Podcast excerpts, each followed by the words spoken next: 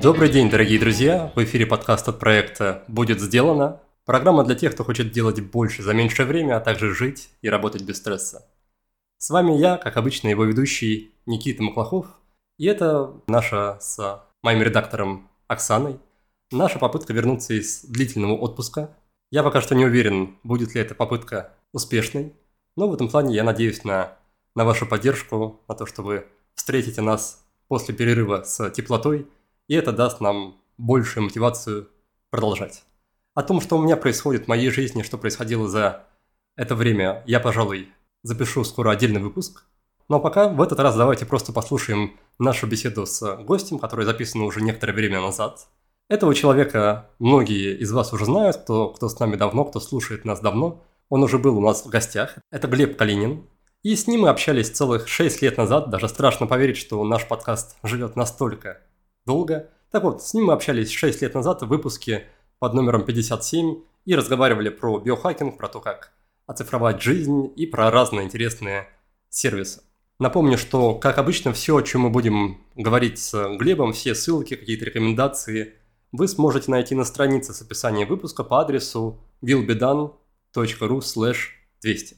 Итак, когда мы в прошлый раз общались с Глебом, он занимался контентом, работал в компании, по найму, и, как и я, увлекался темой личной эффективности. С тех пор очень многое поменялось, сильно поменялась моя жизнь, сильно поменялась жизнь Глеба. Но что любопытно, теперь наши пути, наши интересы с Глебом снова похожи, снова пересекаются. Например, мы оба сейчас занимаемся психотерапией. Так что, учитывая это, сегодня мы с Глебом будем обсуждать не только то, что произошло в его жизни за прошедшие 6 лет, не только весь его профессиональный или карьерный путь, ну также и тему ментального здоровья. Мы поговорим о том, что такое терапия принятия и ответственности, почему оптимизм не всегда хорош и как следует выстраивать отношения с психотерапевтом. И заодно напоследок затронем горячую тему, вернее она была горячей на момент записи выпуска, сейчас уже хайп немножко подостыл, но все равно это тема искусственного интеллекта, о том, как его использовать, в том числе для того, чтобы чувствовать себя лучше. Итак, Спасибо, что вы по-прежнему с нами. Надеюсь, что вы рады нашему возвращению.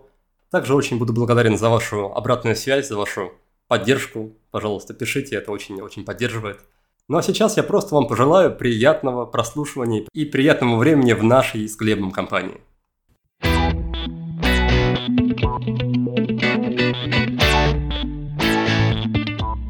Глеб, привет. Рад тебя снова видеть в подкасте. Э, привет, Никита. Спустя много лет. Да, я, я как раз ради любопытства пересмотрел дату. Оказалось, что прошло уже больше, больше шести лет.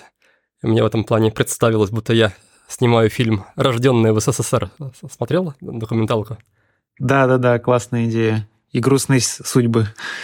Они, к сожалению, как раз вот в прошлом году, по-моему, очередная серия должна была выйти, не вышла. Но может, может в нашем формате что-нибудь получится, встретимся потом еще раз через 6 лет. В прошлый раз, когда мы беседовали, ты еще работал, насколько я помню, в найме. Если можно, расскажи, что поменялось, какие были интересные повороты в твоей жизни, в твоей судьбе за это время. Ох, да, это была прошлая жизнь, прямо скажем. С тех пор я ушел из найма. Да, я тогда пытался как-то параллельно заниматься и работой за зарплату, и какими-то своими проектами, исследованиями. Я полностью ушел три года назад из корпоративной работы. Сначала в самостоятельное исследование. Первый год я мало чем занимался, позволил себе быть никем. Это был такой у меня трек исследований. Но это я, конечно, немножко огрубляю. Конечно, я не из тех людей, кто может сидеть совсем ничего не делая. У меня появился трек, связанный с фотографией. Я довольно серьезно занимался. В Москве у меня были студии. Я правильно понимаю, что когда ты уходил с работы, у тебя не было представления или не было понимания, чем бы хотелось заниматься? У меня было понимание, что я хочу заниматься людьми, взаимодействием с людьми, их развитием, собственным развитием. Мне не хотелось какой-то целостности. Это такой был мой запрос на терапию, в том числе лично. Э, когда я работал в компании, у меня было ощущение разрыва какого-то. То есть я там выполняю какие-то функции, большую часть времени своей, своего продаю э, за деньги, а жизнь — это все, что происходит вовне этой работы. И мне, может, не повезло, я не нашел такую работу, где можно было бы чувствовать себя целостным, э, где был бы удовлетворяющий меня по глубине и качеству контакт с другими людьми и интересные меняющие мир на самом деле, а не на бумаге задачи. Вот, поэтому мне показалось, что быть в таком самостоятельном плавании и работать с людьми один на один — это подходящий путь. Ну и в целом я могу сказать, что путь этот тяжелый, но, но он, правда, подходящий в смысле личного развития, какого-то самоощущения. Он точно более вознаграждающий, скажем так, для меня. Я помню себя в таком похожем переходном периоде, когда меня, ну, я думаю, что это можно назвать, было выгорание, и я, я тоже дал себе вот это время, чтобы как-то все переосмыслить, найти что-то а, новое, может быть. И я вспоминаю, замечаю, что по мере того, как проходит время, ты потихонечку теряешь доверие к себе в том плане, что вот ты вроде там месяц ничего не делаешь, два-три, а старое как бы уже не работает, а нового как-то и не появляется с бухты-барахты. И встает вопрос, да, а работает ли вообще эта схема, когда ты просто отпускаешь себя и там и смотришь по сторонам, ждешь, когда тебе что-то что-то приглянется. И мне кажется, чем, чем дольше ждешь, тем, тем сложнее становится, больше появляется тревоги. У тебя, у тебя был такой, а, было такое состояние? Да, определенно отсутствие направления, отсутствие а, какого-то фокуса сложно. И даже если какое-то направление есть, э, на самом деле, работая в компании с другими людьми, получая зарплату, э, у тебя все-таки есть какие-то внешние ограничения, дедлайны. Когда ты один, то тебя никто не ограничивает, и тут требуется большая дисциплина, что в моем случае ну, не так просто было. Вот. И я тоже беседуя с людьми, которые находились в похожих положениях, они часто говорят, что, ну, правда, моя продуктивность сильно упала. А чувство направления тоже не то чтобы появилось.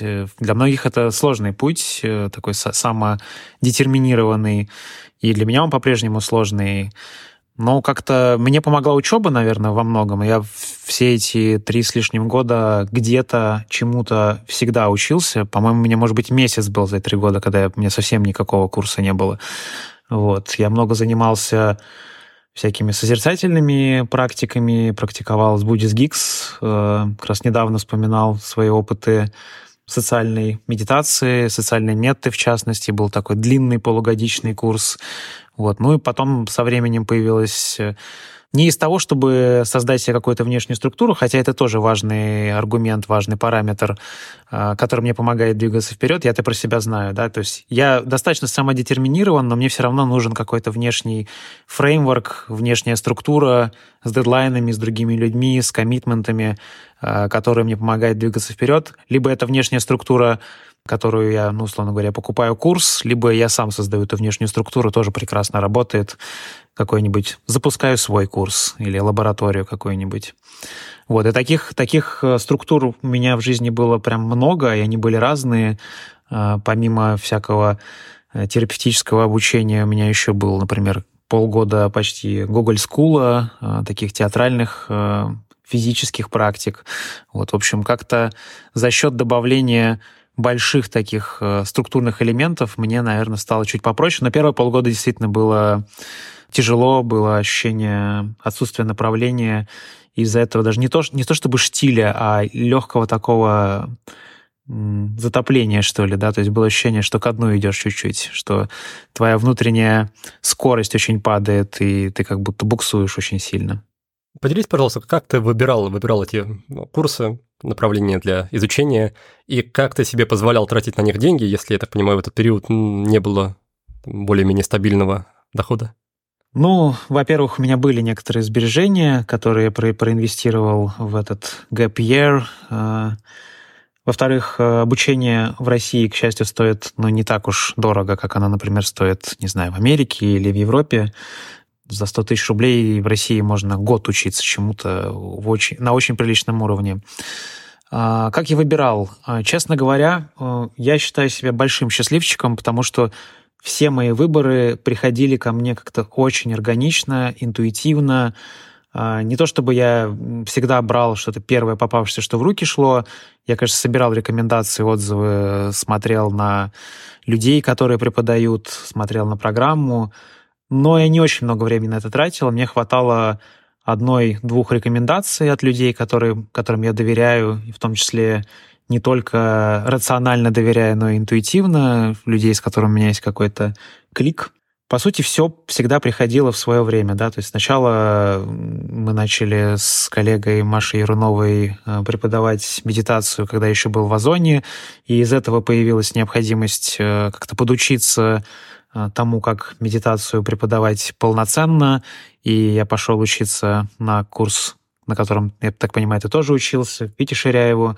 Когда я поучился и начал работать как инструктор практик осознанности, я понял, что люди все равно приходят ко мне с запросами, которые явно выходят за просто практики mindfulness, запросами терапевтическими. Наверное, 100% э, людей, которые приходили, имели какой-то хотя бы частично терапевтический запрос, и я понимал, что как минимум мне нужно понимать очень хорошо границы своих компетенций, где останавливаться, если я продолжаю работать как инструктор mindfulness. Я осознавал, что мне самому очень сильно помогла терапия. Наверное, она помогла больше, чем э, практики mindfulness. Практики mindfulness — это хороший такой инструмент, способ отточить свое внимание, отточить э, какое-то немножко саморегулироваться, но я верю, что глубинная трансформация для большинства людей, возможно, все-таки в других форматах, э, не, не единым майндфулнесом. Да, если можно, я тоже, тоже вставлю. Мне кажется, что подобная трансформация, вот это все исцеление, про которое мы, мы так говорим и жаждем его, в рамках медитативных традиций тоже вполне возможно, но оно происходит просто не, не на том уровне, на каком мы привыкли практиковать. То есть 10-15 минут в день, даже час в день, наверное, не приводит к такому эффекту с точки зрения как раз исцеления, к терапевтическому эффекту, как приведут, возможно, да, если, если повезет час в неделю с терапевтом. Да, абсолютно. Ну, все-таки практики в традиционном контексте они были, мягко говоря, сильно более погружающие. Э, сильно больше времени требовали, и цели у них были другие. Все-таки мы в современном мире хотим быть, условно говоря, просто счастливы. А цель практик — это просветление. Было бы сложно также, наверное, через практики прийти к счастью или просветлению, не проходя через сложности, которые с ними связаны, да, то есть темная ночь души, какие-то очень сложные переживания, депрессия, это все нормальная часть э, такого традиционного пути. И, наверное, не все люди, которые живут в миру и работают работу, и живут в отношениях, э, э, заботятся о других людях, могут себе позволить э, уходить в такие традиционные заплывы. Хотя я знаю таких людей, и, наверное, ты, ты знаешь людей, которые уехали в Индию на много лет и там занимаются только практиками. Но как будто сейчас это не самый распространенный путь, и он точно не всем подходит. Я верю, что большинству из нас, ну и, собственно, и Будда про это говорил, э, подходит некий срединный путь, где у нас есть э, и то, и другое, и ответственность, и какая-то реализация профессиональная, семейная. В общем, стараюсь тоже в своей жизни такого пути придерживаться. И сейчас понимаю, если говорить про исцеление личное, терапия — это прекрасно и хорошо, это очень классный инструмент. Других таких я не знаю, пожалуй, э, современных э, и таких, которые могли бы сколько-то доступны. Но в то же время исцеление, к исцелению ведет то, как я живу свою жизнь и отношения, в которых я нахожусь. Вот. Или, опять же, к большой травме. И, и это вообще очень большая для меня сейчас тема отношения. Если там подходить ближе к терапии, могу рассказать э, про подходы, в которых я работаю, работал и работаю до сих пор, и, и куда я двигаюсь, потому что я сейчас в очередной раз нахожусь в очень таком э, переломном для себя моменте, который начался там несколько месяцев назад. Классно, конечно. Если ты готов, я бы перед этим предложил рассказать про твой клиентский опыт, про то, в каком подходе ты работал как клиент, через что проходил, как долго это длилось, почему, там, что позволило не бросить, вот, вот это все. У меня клиентский опыт достаточно большой, а, больше семи лет. У меня было за все это время три терапевта в разных подходах, а, и большую часть времени я работаю с одним и тем же терапевтом, которому я очень благодарен, и как я люблю говорить, я даже не уверен, что я был бы здесь, если бы его не было. Э, я пришел туда из очень серьезного такого кризиса, связанного с э, семейной очень сложной ситуацией, которая, к сожалению, продолжается. Это такая ситуация, в которой ты э, не можешь ничего сделать. Как говорит мой терапевт, ситуация, в которой нет хорошего выбора. Что бы я ни делал, там в любом случае что-то кто-то или что-то страдает. Вот, к сожалению, многие люди в таких ситуациях рано или поздно оказываются. И подход, основной подход, в котором я работал и который оказался для меня эффективным, это, собственно, мой подход, в котором я сам сейчас работаю, терапия принятия ответственности. Были там также вкрапления DBT, диалектическая поведенческая терапия. Я ходил в том числе на терапевтическую группу, где-то полгода она длилась. Это тоже был очень мощный опыт, э, группа навыков DBT до сих пор всем рекомендую. Мне кажется, что это и людям из ПРЛ, и из БАР, и... Если готов, я бы просил тебя э, чуть раскрывать термины, может быть, пару слов про каждый подход, на чем он там основан, возможно, как раз термины, которые ты озвучиваешь э, в рамках вот этих расстройств и так далее, чтобы, чтобы было проще воспринимать.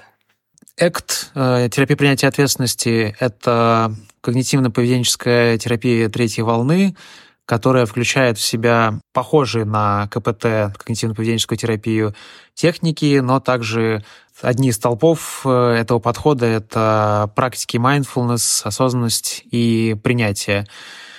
DBT — это подход, который, он тоже поведенческий, но он основан на такой диалектике, принятии противоположностей, и его изначально в шутку называли даже Zen Behavioral Therapy, такая зенская поведенческая терапия, а, и создана изначально для людей, а, если не ошибаюсь, с пограничным расстройством личности.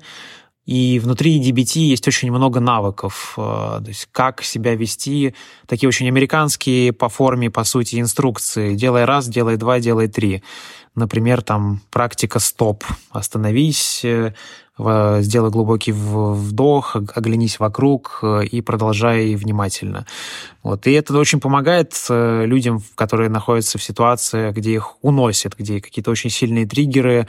Это не обязательно ПРЛ. Сейчас можно пройти группу навыков DBT для здоровых людей. Собственно, я проходил такую группу, условно говоря, для здоровых людей. И группа сама по себе оказалась эффективна.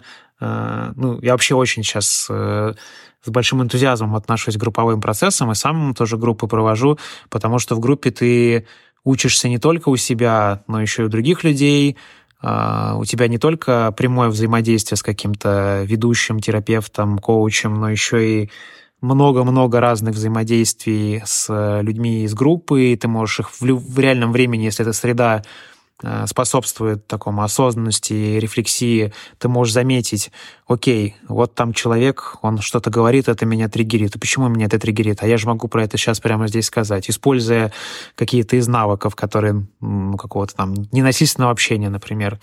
Вот, то есть группа, группа, мне кажется, это такой терапия на стероидах. Да, я, я как раз хотел отметить, что, наверное, было бы правильно назвать такой путь более интенсивным, по сравнению, например, с индивидуальной терапией, это несет и, и плюсы, и минусы, что в группе гораздо легче столкнуться с чем-то не очень приятным, потому что там так или иначе меньше контроля, и терапевт не всегда может подоспеть на помощь, чего не произойдет в, индивиду... в индивидуальной терапии, если у вас хороший терапевт.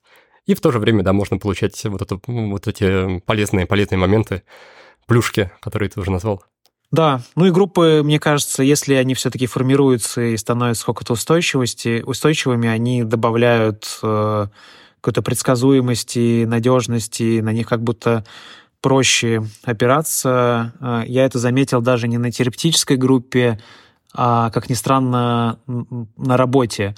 Когда еще работал в большой компании, у меня умер отец, э, и меня очень сильно штормило в этот момент. И я приходил на работу, где не то чтобы мне кто-то какую-то там эмпатию проявлял, этого как раз скорее не хватало, но все было как и раньше. И я понял, что вот большое судно все-таки его не так сильно штормит, и очень хорошо, когда у тебя есть хоть какое-то такое судно свое, да, оно может быть не очень большим, может быть это несколько человек, но это такая надежная, надежная структура. Я вообще очень много сейчас размышляю про сообщество, про какие-то формы сосуществования, которые более органичные для человека, чем такая томарная семья, например, которую я и там многие исследователи вообще винят в том, что сейчас происходит с человечеством во многом, с э, кризисом в ментальном здоровье.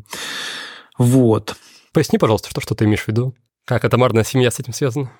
Все, самые здоровые люди, которых я в своей жизни видел, э, и те, кто не проходили для этого там 10 лет терапии, э, выросли в каких-то местах, где их воспитывала комьюнити людей. Один такой знакомый вырос в таким, таком голландском комьюнити place. Недавно я познакомился с э, украинкой, которая выросла в селе, и что она рассказывала про село, и как это как люди друг к другу относятся, какое там взаимодействие. У этого тоже есть свои ограничения. Они нам, конечно, городским людям многие не подойдут, но в целом в, так, в такой среде с гораздо меньшей вероятностью возникнет какая-то критическая психопатология, потому что ответственность за воспитание человека несет большое количество людей. Да? Ну, ну, запил там отец, ну окей, ну кто-то покормит, кто-то поговорит, кто-то приголубит. Обязательно найдутся люди, которые сбалансируют.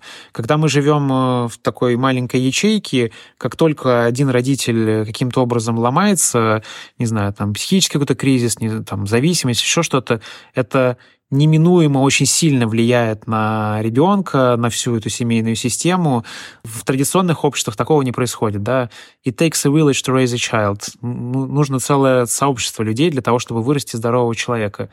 Есть тяга сейчас у людей создавать сообщество, жить какими-то даже какие-то эксперименты там, не знаю, с открытыми отношениями, полиамории, это как будто для меня все равно похоже на такую ностальгию по абсолюту, как ее называл Теренс Маккина, по какому-то детству человеческому, которое во многом, оно было жуткое, опасное, да, я не идеализирую жизни людей там в доисторические времена, но в то же время э, люди были вместе, они были не очень, не очень здорово было, что они были как бы против всех, и мы эти движения тоже сейчас замечаем, да, то есть когда, когда мы вместе, но мы против всех.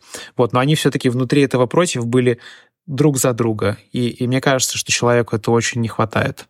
Я думаю, что тут и биологическая предрасположенность тоже, тоже присутствует. Помню, смотрел выступление на Теди про окситоцин. Он как раз говорил о том, что чем больше у нас окситоцина, тем крепче у нас связь с нашим ближайшим окружением. И в то же время, как обратная сторона медали, тем сильнее мы настороженно, более враждебно относимся к тем, кого не причисляем к своим. Да, все так. Окситоцин это гормон не только э, любви и привязанности, но он легко может увеличивать э, во многих видах агрессивность, например. Потому что нам просто нужно защищать то, что нам дорого. Это естественное свойство. Да, да, наверное, как и любой другой гормон. Нет, нет смысла какой из них, какой-либо из них как-то об, обожествлять или, или придавать ему какие-то исключительно позитивные свойства. Мне еще хочется вернуться к теме, с которой ты начал говорить про терапию, про вот эти истории про какую-то безысходность, про, возможно, отчаяние, когда ты понимаешь, что любое, любое решение, оно не, не приведет к позитивному раскладу. Я как раз думал о днях о том, что в целом наша культура, и особенно, наверное, западная такая голливудская культура, она настраивает нас на хэппи-энд, оптимистичный взгляд на жизнь, что в любом фильме всегда, что бы ни происходило, если это не фильмы там Юрия Быкова, например, в любом голливудском фильме, что бы ни происходило, мы точно знаем, что в конце все будет нормально, в конце хорошие победят, и если этого не произошло, это еще не конец.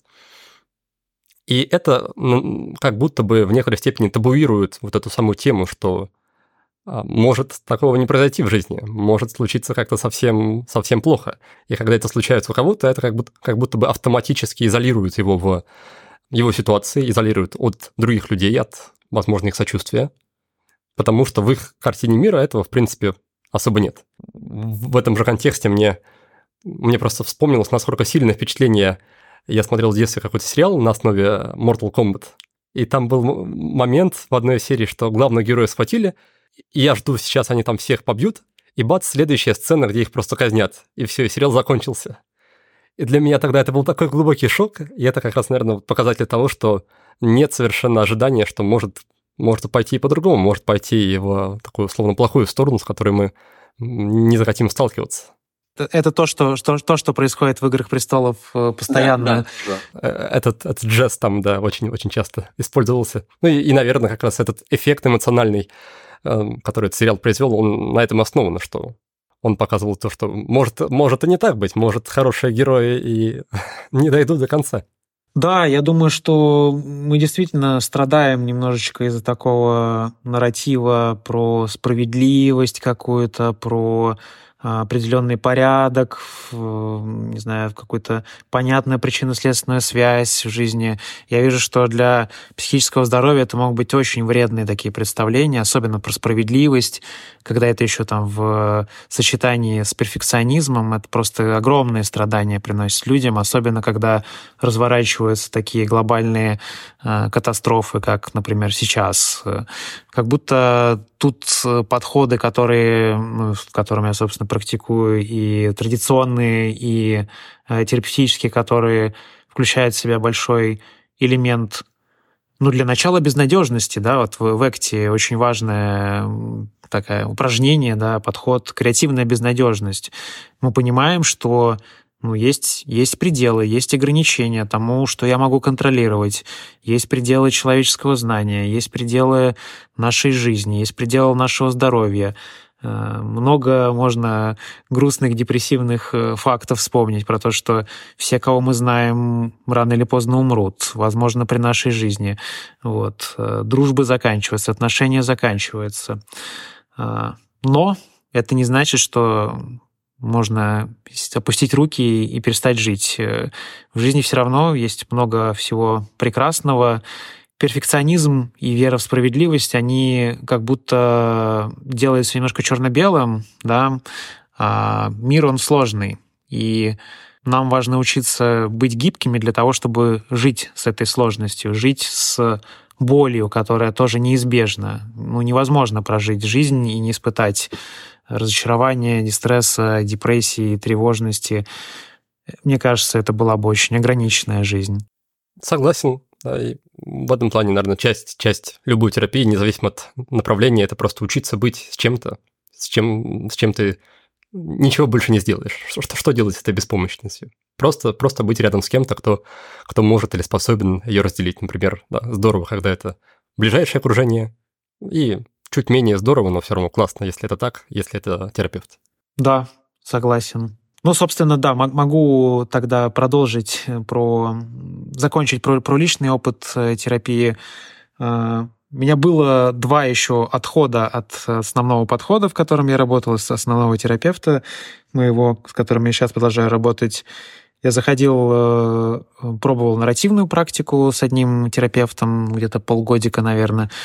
Я честно скажу, как клиент, я не ощутил прямо какой-то принципиальной разницы. Ну, там были некоторые упражнения, которых там не было в Экте.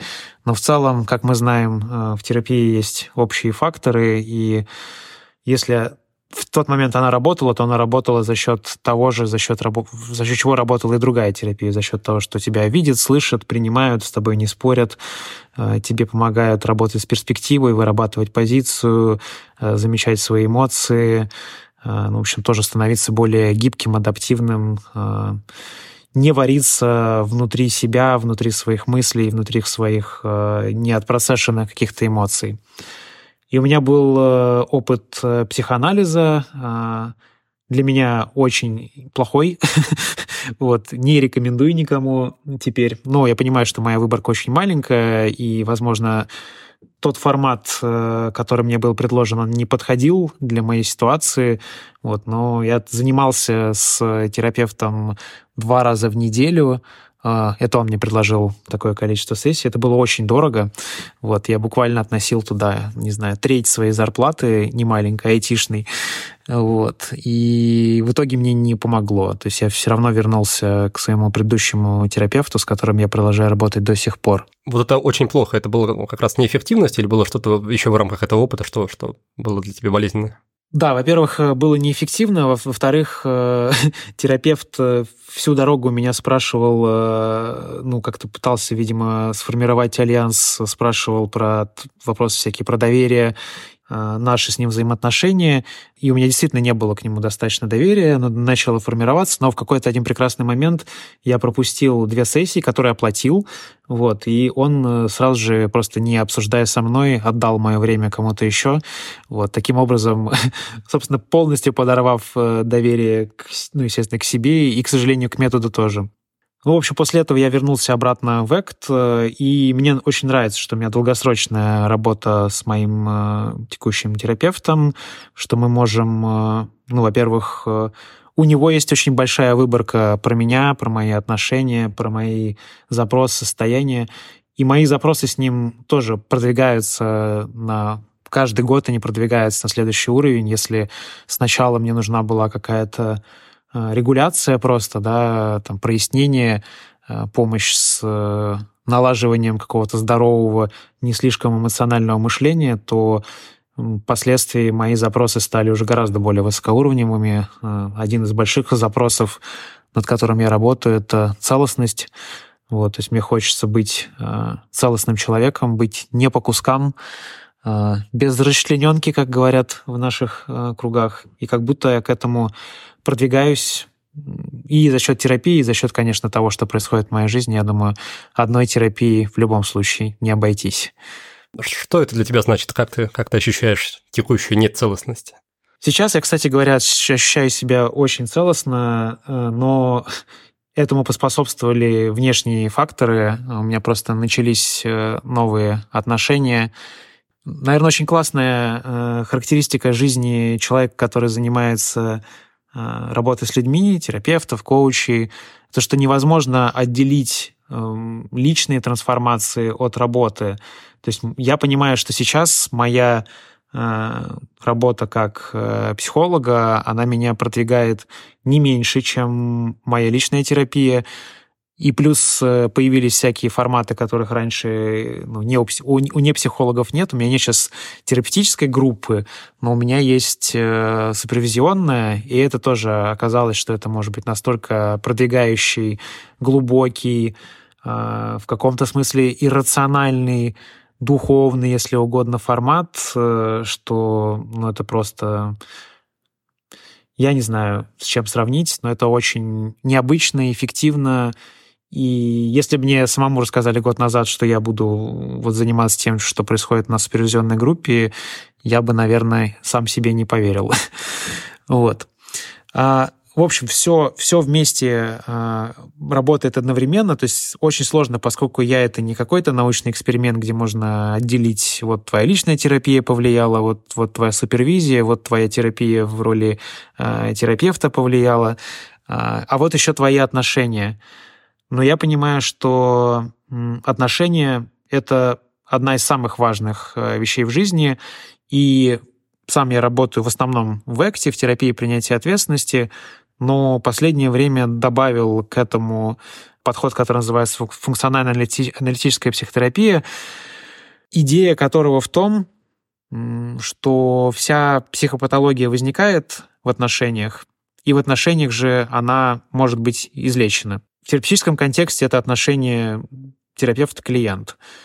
И это значит, что как терапевт э, я очень внимательно прислушиваюсь к тому, что происходит во мне, какие чувства я испытываю, когда я взаимодействую со своим клиентом, какие, может быть, образы, фантазии возникают. И, конечно, это должно быть сделано бережно и самораскрытие, то есть какое-то раскрытие информации о внутреннем проживании терапевта, оно должно происходить тоже, в первую очередь, с целью помочь клиенту.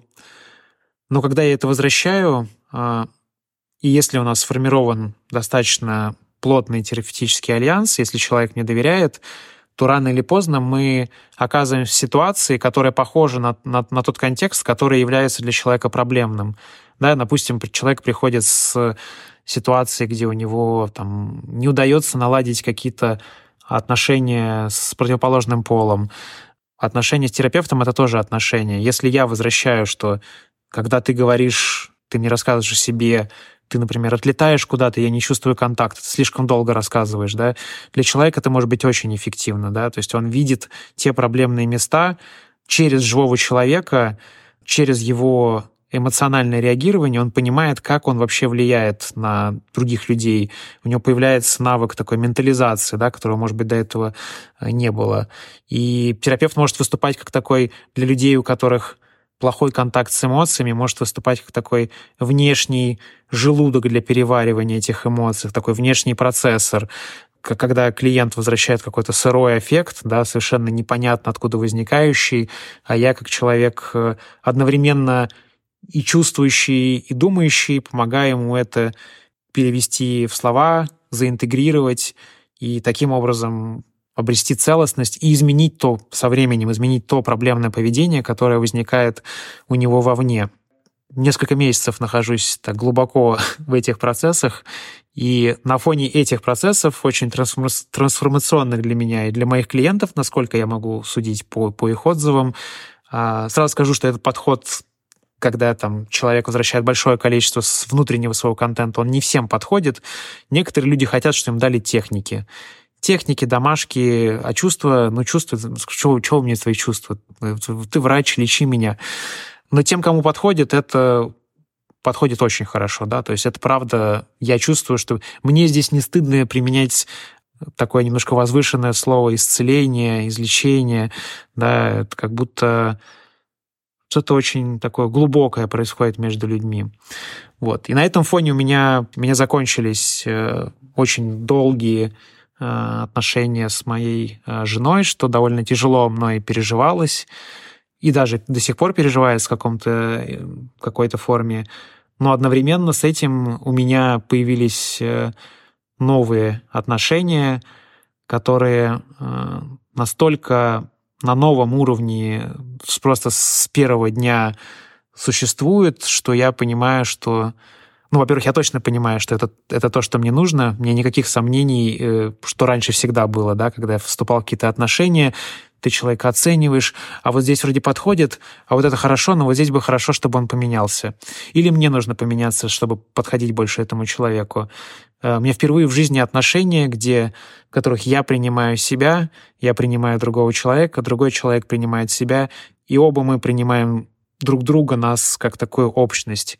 Я, может быть, даже немножко экзальтированно звучу, потому что это, ну, я нахожусь внутри этого процесса, но это настолько прекрасно, когда с самого начала есть принятие, и это не значит, что нам не нужно как-то там подстраиваться по друг другу, ну, там, настраиваться, да, это все равно все нужно, но как будто база настолько более комфортная, принимающая, что я чувствую, что я дома, хотя я нахожусь не дома, ну, я дома в каком-то очень высоком смысле, дом, который всегда с, с тобой. В общем, я сейчас прохожу через такие, наверное, в чем-то даже духовно-трансформационные процессы, как бы пафосно это не звучало. Классно, классно, очень рад за тебя и спасибо, что так открыто делишься. Меня прямо подмывает э, спросить, как долго твоя партнерша в терапии, или, или в какой деревне она выросла, что у вас сходу такой, такой контакт? Она не так долго в терапии, полгода, но она есть. И она интенсивно ей занимается по два часа в неделю. Тут еще, наверное, все-таки очень сильно, сильную роль играет э, то, в каких обстоятельствах ты вырос, в какой семье. Вот все, все мы по-разному травмированы. Совсем не травмированных людей, наверное, ну вот опять же, кроме тех, кто вырос в селе, не видел, в ее случае есть некоторая степень удачи в плане выбора семьи, в которой родиться. вот. Плюс, а, да, наверное, важный момент, э, она из другого поколения, вот, и, и я заметил, что но вот люди, которые родились после СССР, а, они все-таки другие. Те, кто вот прямо следующее поколение. Да, мне 39 лет, но у меня в первом круге очень большое количество людей, которым 20 с чем-то. Ничего специально для этого не делая, но средний возраст человека, с которым я знакомился, был 23 года. Вот, я как будто много насмотрелся на это поколение, и я вижу их проблемы, у них тоже много сложностей, в том числе такие часто соматические какие-то проблемы, не знаю, там аллергия, и это все связано с, э, с какой-то психической сферой. Вот. Но в то же время я встречаю э, людей, которые их уровень базовой осознанности без каких-либо особых практик, он настолько выше, чем у меня было в их возрасте, что как будто это очень хорошая база. Если, если она еще на нее попадают как раз хорошие какие-то глубокие доверительные отношения, то там можно быть правда здоровым, счастливым, целостным человеком. Можно было до какого? До 19 года. Ты знаешь, э, это очень сильно зависит от среды. Мне кажется, ну ничего не хочу говорить плохого про свою родину, но находясь в России, сейчас быть здоровым гораздо сложнее, чем находясь в каком-то другом месте. И в этом плане конечно... Да, я, я в этом плане имел в виду также и эпидемию, эпидемию ковида, потому что это тоже не, не влияло позитивно на психическое здоровье. Да, это правда, но в зависимости от территории где-то больше, где-то меньше. Например, ну, вот люди в Германии, э, для них ковид был действительно очень сильным испытанием. Я, честно скажу, хотя в тот момент я очень серьезно к этому относился и в первый раз столкнулся с таким очень серьезным стрессом, Сейчас я уже почти ничего не помню. Ковид во мне не оставил, пандемии не оставили каких-то серьезных шрамов. И я уверен, что таких людей тоже, наверное, большинство. Да? Не, все, не все участники даже военных действий ПТСР получают. Большинство просто встают и идут дальше и забывают вообще, что там было. Да, да, возможно. И возвращаясь к истории про отношения терапевта и клиента, мне захотелось упомянуть или порекомендовать книги Ялома Ирвина или Елома, я так и не разобрался, как правильно ударение поставить. В частности, есть у него роман «Лжец на кушетке», ну и в целом остальные, почти все книги, они так или иначе касаются этой темы. Поэтому, кому интересно чуть ближе познакомиться с такой с изнанкой терапевтической, можно, можно обратиться к этому.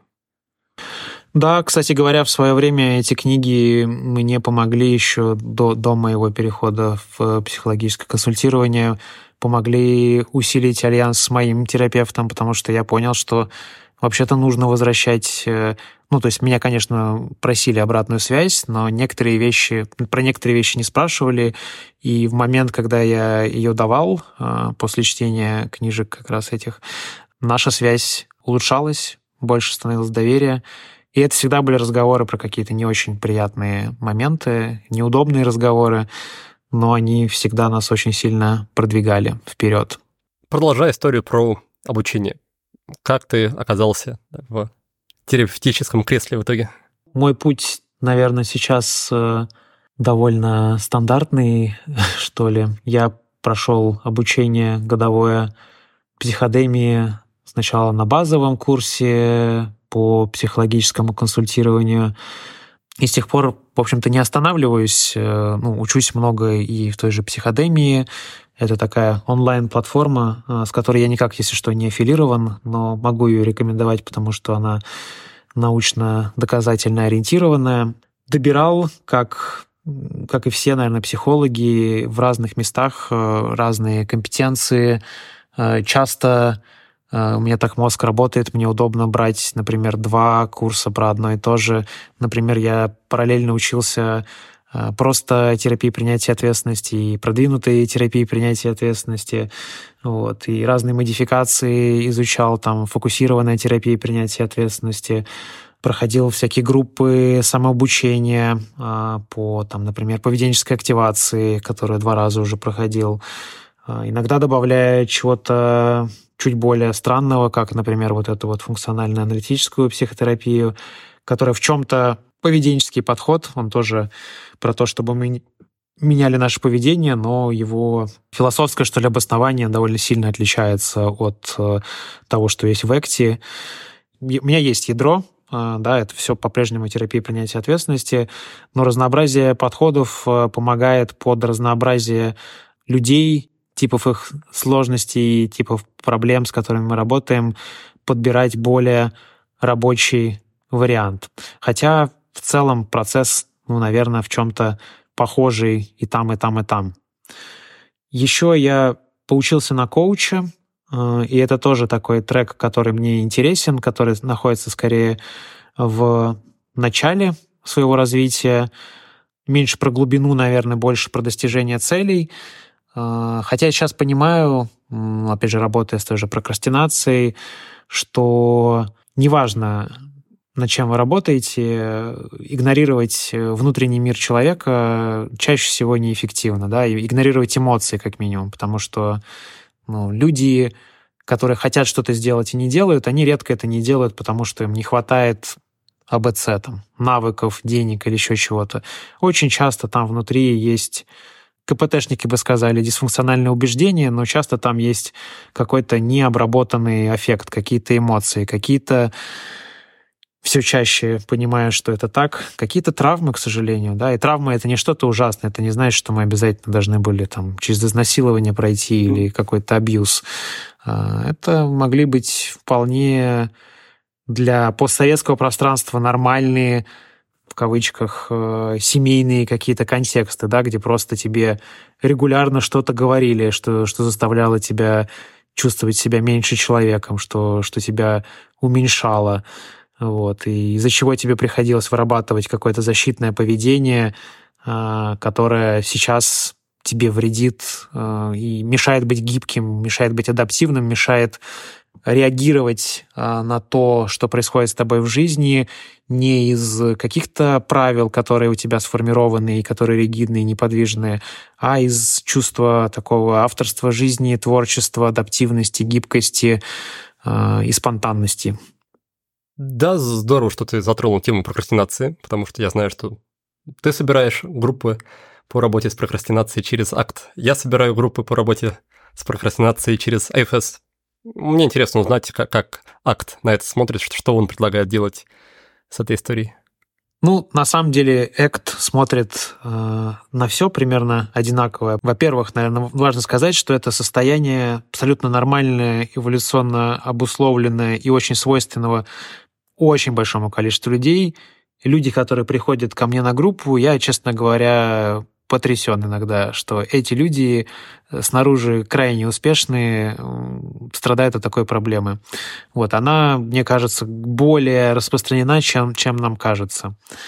А, и Экт говорит про прокрастинацию как про, прежде всего, форму эмоционального избегания. Да? То есть мы, у нас есть э, какая-то задача, которая чаще всего нужна для меня в будущем, но есть какой-то внутренний эмоциональный опыт, и люди очень часто не могут объяснить, почему они прокрастинируют, да, то есть никакой формальной причины нет.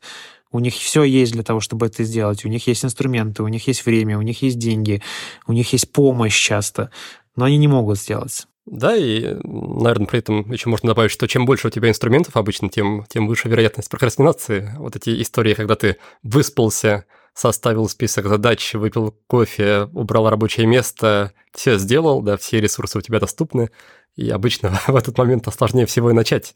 Я в этом смысле немножко зол на индустрию такого self-help и книг по продуктивности, потому что я не помню книг про проду- по продуктивности и по работе с прокрастинацией, где сколько-то серьезно говорили бы про, ну, таких поп-книг, да, я не имею в виду профессиональную литературу, про эмоциональную часть. И даже сейчас я общаюсь с людьми, которые делают курсы по продуктивности, и говорю, а что у вас там про эмоции-то хоть что-нибудь есть? И говорят, нет, я не задумывался, что это вообще как-то может быть релевантно. При том, что ну, мы избегаем негативного эмоционального опыта. Да? Когда мы прокрастинируем, мы выбираем делать что-то, что э, принесет нам временное облегчение вот сейчас, в настоящем моменте. Наш эмоциональный мозг, наша лимбическая система она, у нее нет долгосрочной временной перспективы, у нее вообще нет, она только на сейчас ориентирована. И когда мы прокрастинируем, мы делаем что-то в ущерб будущему «я», и есть исследования, которые показывают, что у таких хронических прокрастинаторов вообще нет связи такой эмоциональной с собой сейчас и с собой в будущем. Да? Когда их кладут в ФМРТ-машину и просят подумать о себе через пять лет, у них даже не активируются эти части мозга, которые отвечают за чувство «я». То есть расплачиваться будет кто-то еще, это, это не я. Вот. И, одна, и одна из, собственно, техник, которую можно использовать, это простраивание такого эмоционального контакта с собой в будущем. Это можно по-разному делать. Некоторым удобнее начинать э, с выстраивания контакта с собой в прошлом, да, смотреть на фотографии себя в прошлом, вспоминать, что я чувствовал вообще в тот момент, что у меня тоже были тревоги, фрустрации, что я тоже думал про будущее. Вот, и дальше можно прокидывать мостик в будущее. Ну, кому-то и проще, про, просто и сразу же будущее. Экт говорит про прокрастинацию как про психологическую ригидность, то бишь нехватку психологической гибкости. Да? По сути, прокрастинация — это выученное поведение. Мы не родились прокрастинаторами, никто из нас не прокрастинировал прямо с рождения. Это что-то, чему мы научились. Да? Это способ такого пассивного копинга, да, способ справляться с неосознаваемым часто эмоциональным каким-то состоянием, через что-то, и у каждого тут что-то свое будет. Кто-то YouTube смотрит, кто-то порнографию использует, кто-то там траву курит, кто-то секс, э, не знаю, отношения, переписки. Список большой. И это тоже одна из практик, э, э, которые, наверное, везде используют, выписывать все формы прокрастинации, включая микропрокрастинации. Да. Иногда люди не знаю, мне надо сейчас обязательно, чтобы начать э, шрифт правильного размера сделать, или карандаши, чтобы были наточены, и чтобы предметы на столе лежали определенным образом. Есть очень классное такое ви- видео стихотворение по прокрастинацию, где очень живо это продемонстрировано, что прокрастинаторы делают э, для того, чтобы только не сталкиваться с этим эмоциональным опытом, который связан с той задачей, которую мы должны сделать. Тут работают в целом стандартные инструменты ACT, да, мы учимся разлепливаться со своими мыслями, да, очень часто у нас большое количество внутреннего контента, да, э, мы учимся у себя так же, как у других людей, и если я человек, который вчера не сделал, вчера прокрастинировал, позавчера прокрастинировал, то у меня уже некоторая идентичность складывается вокруг того, что я, наверное, это человек, который прокрастинирует. Я прокрастинатор. Я никогда не могу. А, вот эти вот все такие вербальные правила про себя. И мы учимся от них не оспаривать их как КПТ, да, оспаривать э, такое эмоциональное мышление довольно бесполезная история, да, потому что а это эмоциональное мышление, это очень часто хороший признак эмоционального мышления это когда все однозначно, да. Я вот такой и больше никакой. А, я прокрастинатор, я ПРЛщик, э, я сова, я жаворонок, э, я легко влюбчив. И у нас из этого, из такого эмоционального мышления формируется какое-то однозначное представление о себе, но как раз эта однозначность и есть признак того, что это эмоционально, потому что наша лимбическая система, ее задача упрощать, да, а мир сложный, мы сложные, мы сами себя не знаем, мы можем быть какие угодно. Любое поведение, которое мы выучили, в том числе прокрастинацию, мы можем переучиться. И в этом плане опора на бихевиоризм, на то, что мы знаем про подкрепление, негативные, позитивные, функциональный анализ поведения, да, раскладывание своего поведения на компоненты, а, анализ того, что на каждом этапе поведения, что, что до поведения было, да, как я себя чувствовал, что я думал, кто был вокруг, какие были медицинские факторы, да, может быть, я таблетки какие-то принял, поел ли я, поспал ли я. Вот. Что произошло во время поведения, тоже раскладываем, там, как я себя чувствую физически, какие мысли, эмоции, побуждения, импульсы, а, и что происходит после поведения. Когда мы видим эту структуру. Я вообще считаю, что функциональный анализ поведения этому хорошо бы учить всех, независимо от того, ходит не в терапию, не ходит.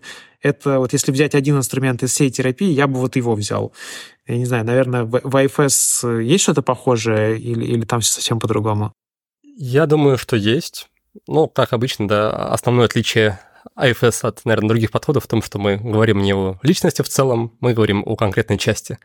Есть часть, которая, например, хранит в себе опыт какой-то как раз а, боли или ощущение никчемности, и она не хочет с этим соприкасаться. Есть части, которые ее от этого оберегают, например, через прокрастинацию. Есть части, которые этим недовольны, есть еще много-много частей других, и мы с этим, с этой динамикой в рамках этой работы знакомимся. Угу.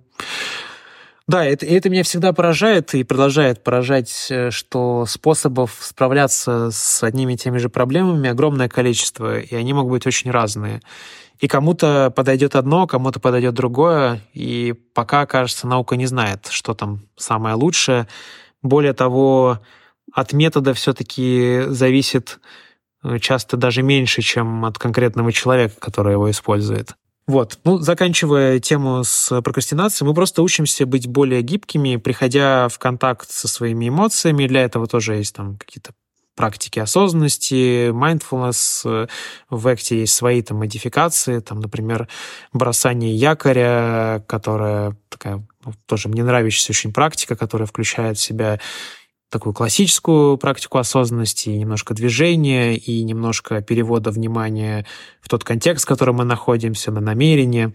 Вот. Э, есть э, практики. В Экте очень много прикольных, э, ну, правда, веселых практик, не знаю, для разлепливания с мыслями, когда ты там что-то много раз повторять одно и то же, да, есть очень много каких-то практически физических таких метафор, да, которые можно использовать.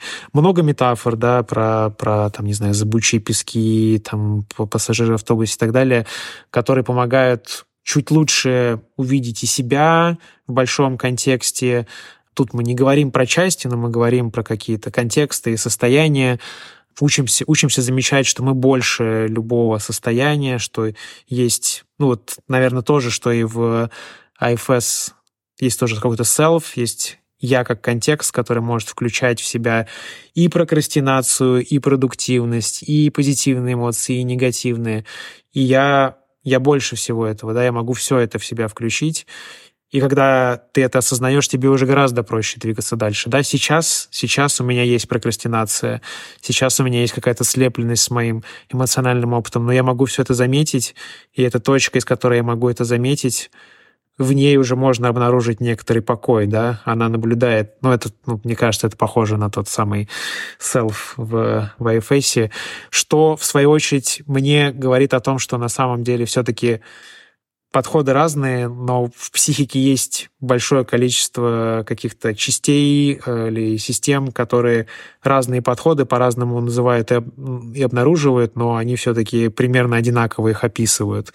Да, здорово, и мне также нравится история про будущего себя и про установление отношений с будущим я. В частности, я люблю технику такой заботы о будущем я, когда мы, например, ну, делаем что-то небольшое, вроде как э, моем посуду с вечера или кладем тапочки перед кроватью.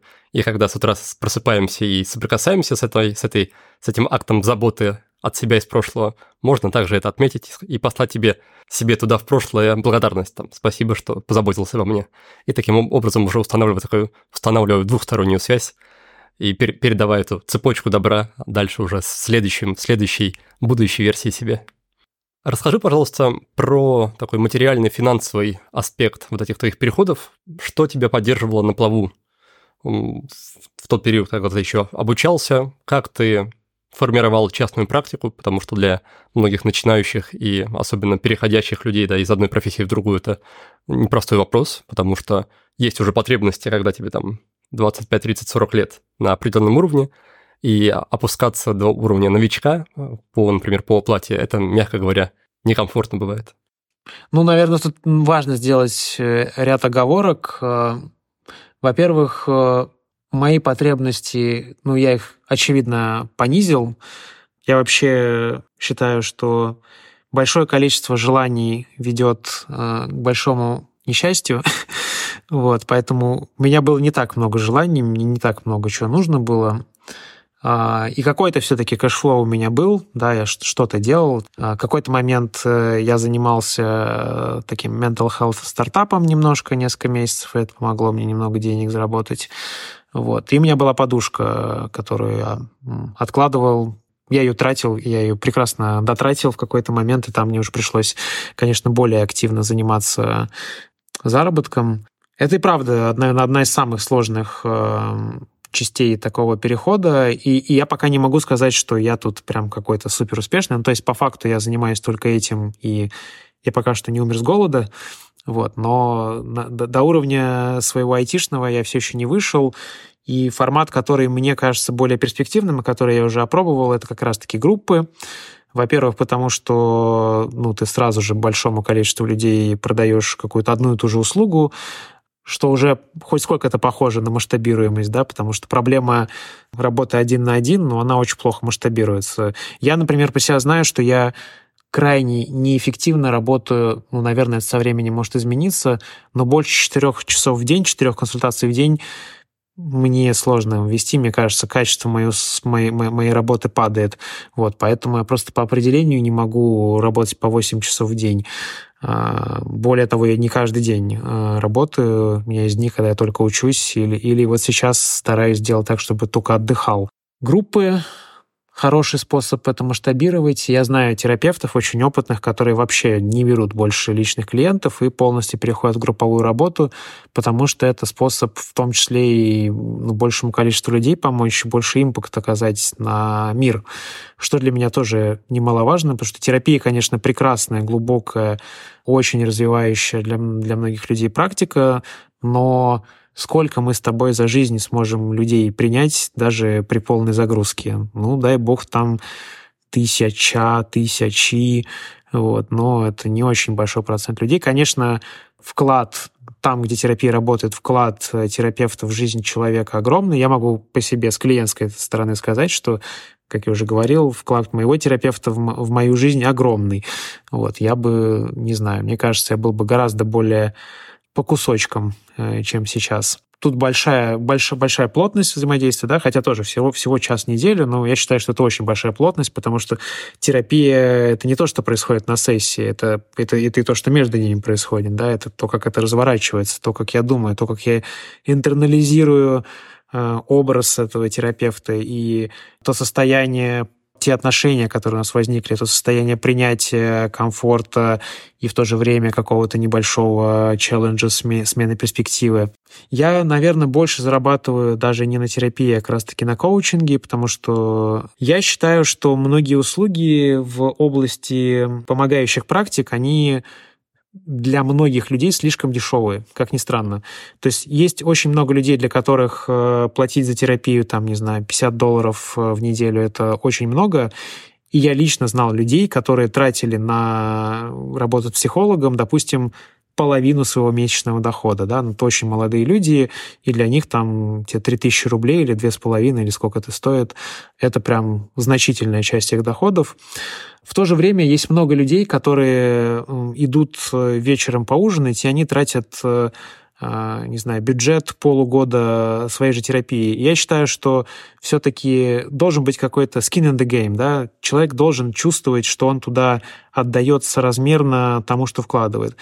Ну, на терапию у меня есть определенный ценник, и он не, не меняется, а, то есть он меняется у меня только от страны, где человек живет, но на услуги коучинга и менторинга у меня есть разные форматы.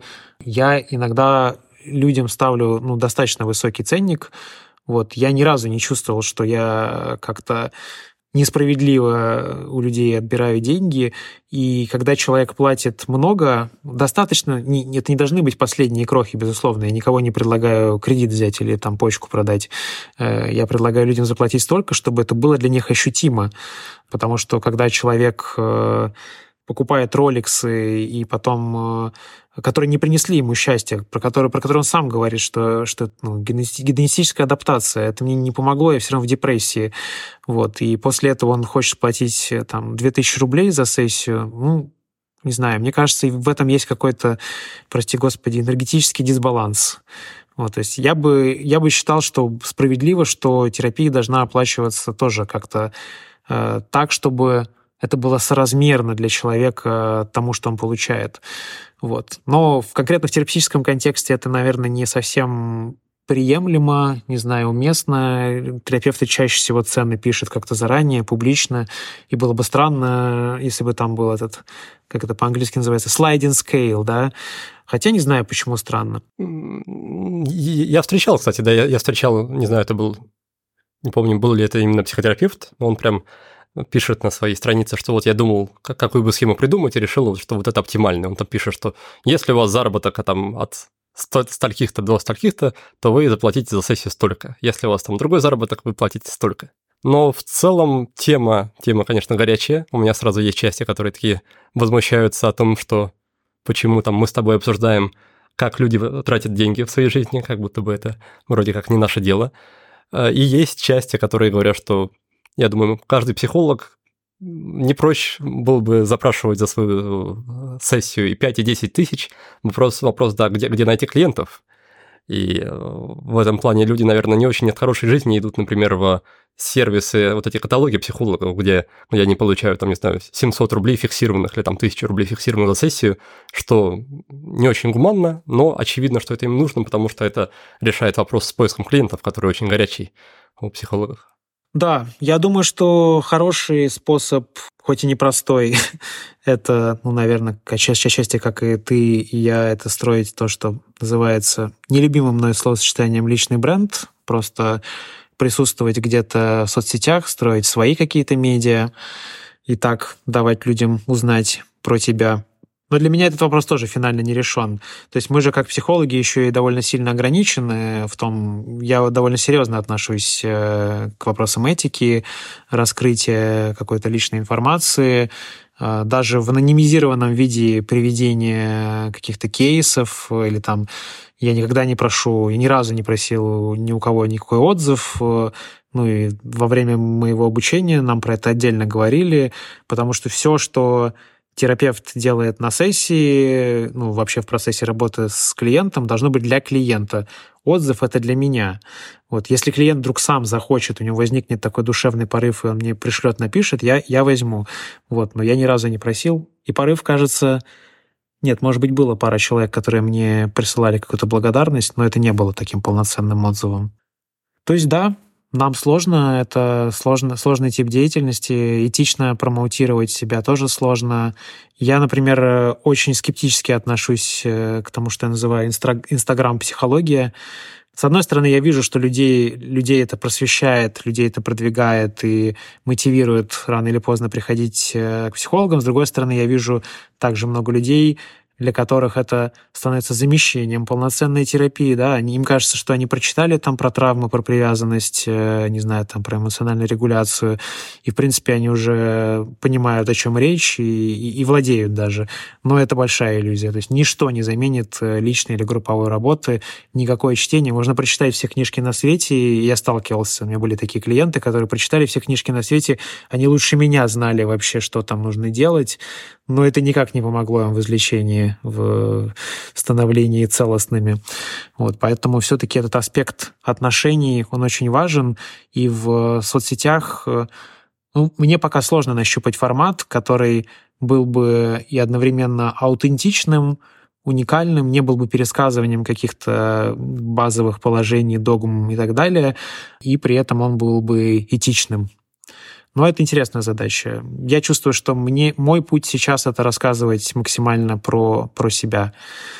Да, и, и в то же время в целом любое публичное проявление уже терапевта, да, это такой вопрос о том, как это повлияет на клиентов, так или иначе, потому что если ты знаешь, что клиенты могут это увидеть или прочесть, например, послушать этот подкаст, то я не могу полностью себя оправдать тем, что сейчас я не в кресле терапевта, а в кресле подкастера. Потому что так или иначе что-то расскажу, что-то, может быть, у клиентов всплывет, и косвенно или прямо это будет влиять на отношения. И хочешь или не хочешь об этом... Ну, не то, что я себя сейчас сильно контролирую, но есть, опять-таки, есть часть, которая об этом думает и, и тревожится об этом. И это тоже небольшая такая дополнительная нагрузка. Абсолютно, да. Ну, поэтому я прошу своих клиентов от меня отписываться, если они на меня были подписаны, и даже прошу их не подписываться какое-то время после того, как мы завершаем работу. И я тоже беру на себя обязательство не следить за своими клиентами, не, не получать информацию о них откуда-либо, кроме как от них самих. Вот. Но это, конечно, не, не спасает полностью от э, того, что все-таки кто-то может подписаться, кто-то может читать, кто-то может случайно увидеть. Вот. И да, двойные отношения и влияние нас, э, все-таки мы можем для многих клиентов быть очень значимыми фигурами, очень сильно влиять на них, и какие-то сказанные вне контекста терапии фразы на них тоже могут очень сильно повлиять, вплоть до того, что они захотят уйти из терапии. Если они, например, почувствуют, что мы там намекаем на их кейс, хотя, возможно, э, или там как-то их оцениваем, хотя, возможно, речь вообще не о них была. Поэтому да, тут, конечно, простраивание четких границ, оно помогает и мне тоже самому сейчас рассказывать про себя то, что я рассказываю, наверное, чуть более сложно, чем было бы, если бы я не был психологом, потому что ну, и мои прошлые клиенты, и текущие могут это услышать, а также будущие. Может быть, для кого-то это э, то, что я рассказываю, будет интересным и привлекательным, но также я понимаю, что если мы начнем работать, это будет влиять на наши взаимоотношения все время, что они будут длиться. Все, что я сказал здесь. Так что да, нам сложно. Все может быть использовано против вас. Расскажи, как ты оказался в Берлине? Что это был за, за процесс перемещение, релокация, модное слово нынче. Да, мне кажется, какой-то избегающий очень термин. Слушай, ну, я здесь оказался, можно сказать, случайно. Я здесь нахожусь по партнерской визе. Мне нужно будет с нее перейти на какую-то другую в обозримом будущем, либо через фриланс, либо через работу. А что это такое партнерская виза? Это, это не семейная виза, да? Это что, что другое? Ну, это семей, семейная, да. Вот, то есть заслуги в этом моей э, нет, ну, такой прямой, скажем так. Вот, мне, мне повезло просто. Но в то же время я понимаю, что я точно нахожусь в том месте, где мне нужно находиться. Я прожил полгода до сентября в Москве. Я даже не понимал, насколько мне там было тяжело, потому что, находясь в медленно закипающей воде, ты не всегда чувствуешь ее температуру. Но для меня очень критичным было осознание, что я начал заниматься самоцензурой, и не только в том, что я говорю наружу, но и в том, что я говорю внутри. Вот это было самое страшное. Вот это был чистый Орвелл для меня. Э, и я это понял только, когда здесь оказался. Ну так, хорошо прочувствовал. Берлин интересное очень место. Здесь, на самом деле, с одной стороны сложно, с другой стороны не так сложно оказаться. Германия одна из немногих стран, которая для обладателей токсичных паспортов э, правила не усложнила, а в чем-то даже упростила. А это, правда, тоже сейчас меняется, становится сложнее. Ну, у меня здесь огромный нетворк людей, которые здесь находятся по фриланс-визе, например, вот, что по-прежнему для меня остается опцией. Это странное место, сразу скажу. Я размышлял про то, где бы я хотел жить. Честно говоря, у меня не, не какие-то абсолютно романтические любовные отношения с Берлином, но я не могу представить место, которое бы больше мне подходило. Вот. В том числе и потому, что я здесь встретил человека, с которым сейчас все так странно и стремительно развивается. А, и это место, я, наверное, до, до конца его, ну, то есть точно не понял его до конца. Я нахожусь здесь всего 7 месяцев. Я нахожусь здесь в очень таком странно подвешенном состоянии. Первые месяцы я вообще не чувствовал, что я здесь. Вот, то есть как будто я переехал. И это, кстати говоря, интересное наблюдение. Э, я для себя подтвердил, э, во-первых, эффективность инвестиций в терапию психического здоровья, потому что мое состояние при всем там стрессе, потере дома, потере студии, потере контакта, мое состояние не изменилось фундаментально. Я примерно такой же. И, и меня это очень радует, что я дошел до какого-то базиса спокойствия, такого фундамента плотного, на который можно опираться, даже в состоянии большого количества потерь, и я понимаю, что я все равно проживаю большое количество потерь, ни в коем разе там не сравнивая себя с людьми, которые действительно потеряли а, там и близких, и, и дома, и возможность жить там, где они живут. Но я тоже в каком-то смысле это потерял, то есть я не вижу здесь сейчас возможность вернуться по понятным причинам, в том числе и там причинам безопасности. Берлин — это место, в котором просто быть кем угодно. Здесь можно быть, например, бедным. Это не порицается. Ты можешь здесь как угодно выглядеть. Ты можешь ходить в рваном, заляпанном, а, ну, желательно, чтобы ты не пах, а все остальное как хочешь. Здесь даже наоборот, если ты хочешь, ходишь в Луи Виттоне или в шубе тем более, вот это выглядит странно и подозрительно. А если ты вышел из дома в рваных э, парусиновых штанах, ну ты свой. Есть здесь люди модные, здесь есть люди не модные. Здесь очень много всего, оно очень разное. А, город, в котором, по-моему, 30% населения — это мигранты. Ты здесь не чувствуешь себя чужаком, а, своим ты тоже себя не чувствуешь, но это не обязательно. Э, здесь столько не своих, что быть не своим так же нормально, как своим. А в некоторых аспектах я здесь почувствовал, что я из меньшинства превратился в большинство. Это очень странное чувство тоже. Э, самый яркий для меня пример был такой немножко будничный. Это велосипеды. Э, в Москве, там, Петербурге я тоже катался на всяком разном транспорте, скейты, велосипеды. Здесь, когда ты едешь на велосипеде по какой-нибудь большой улице, и у тебя велодорожка шириной 3 метра, и ты едешь в колонии из 100 человек. И это было такое классное чувство наделение силой, что ли, empowerment какой-то.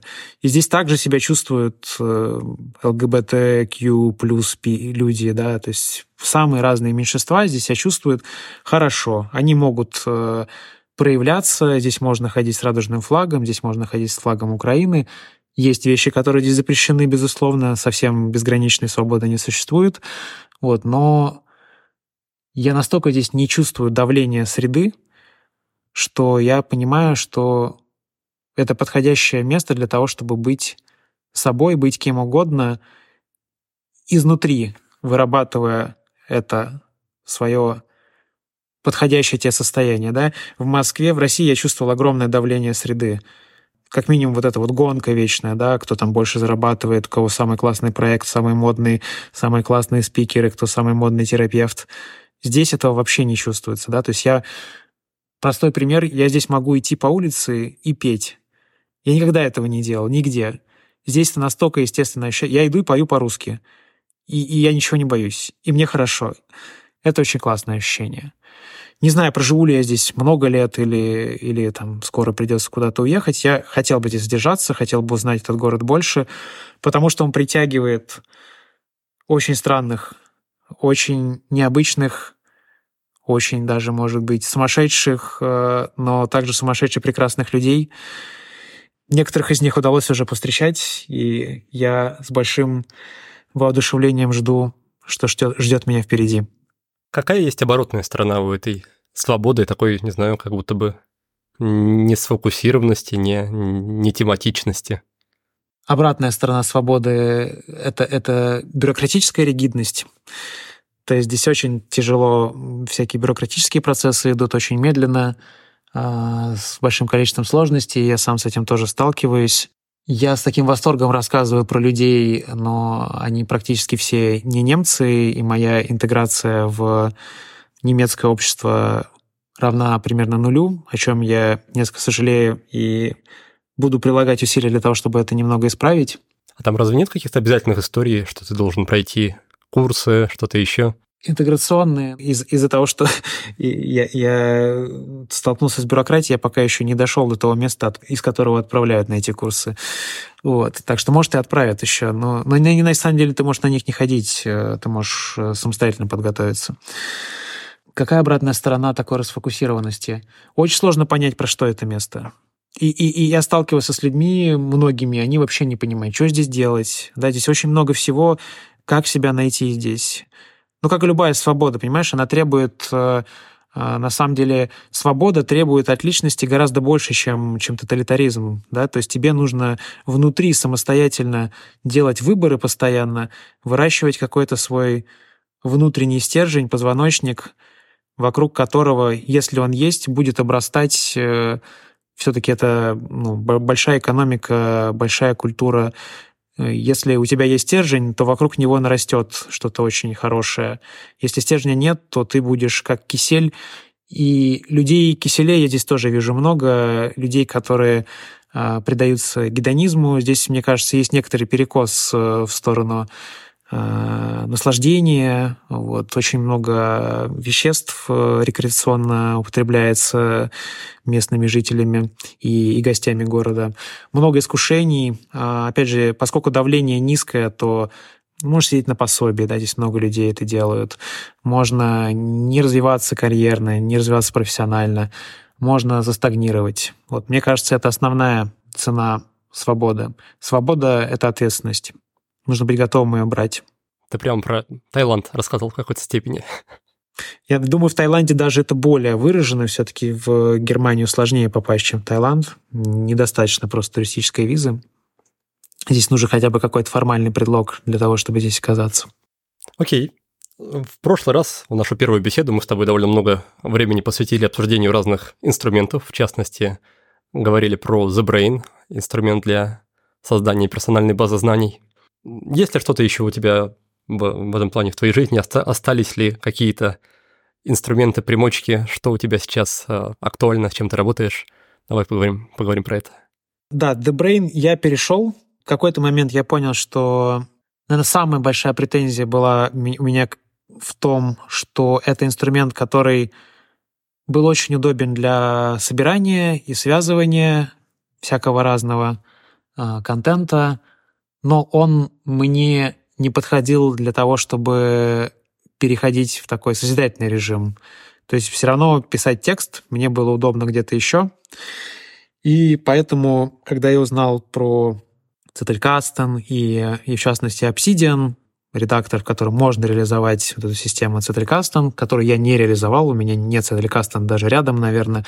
У меня какая-то своя личная система похожая, не знаю, на Вики и на Zettelkasten и еще на что-то. Она довольно хаотичная. В общем, я сейчас живу в Obsidian, но поскольку у меня происходит много переходов и наверное, как у многих людей сейчас, э, у меня вернулся один около айтишный интерес э, к искусственному интеллекту. Я много времени э, провожу, то есть у меня был период, когда я с чат GPT общался по 3-4 часа в день. Не только общался, я с ним всякий код писал, делал какие-то не очень свойственные для меня штуки, данные анализировал я понимаю, что та система, которая у меня есть сейчас, да, у меня в мой Obsidian заинтегрирован чат GPT, есть там плагин, который что-то реализует, но я понимаю, что это тоже временное.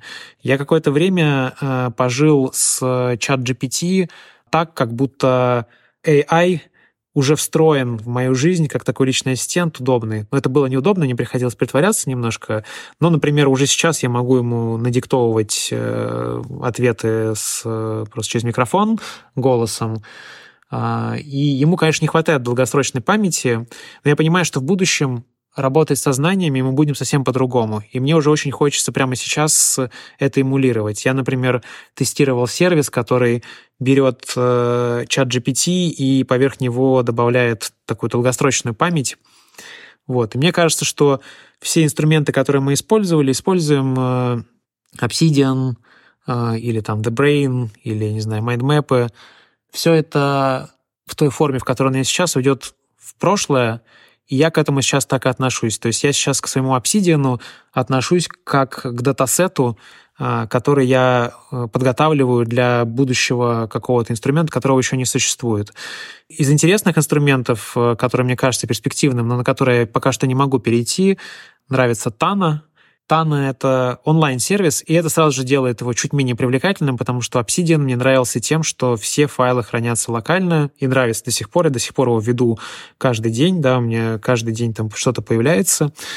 Тана — это онлайн-сервис, э, это аутлайнер, который похож на Roam Research, то есть про них говорят, что Тана э, начала там, где остановился Roam Research.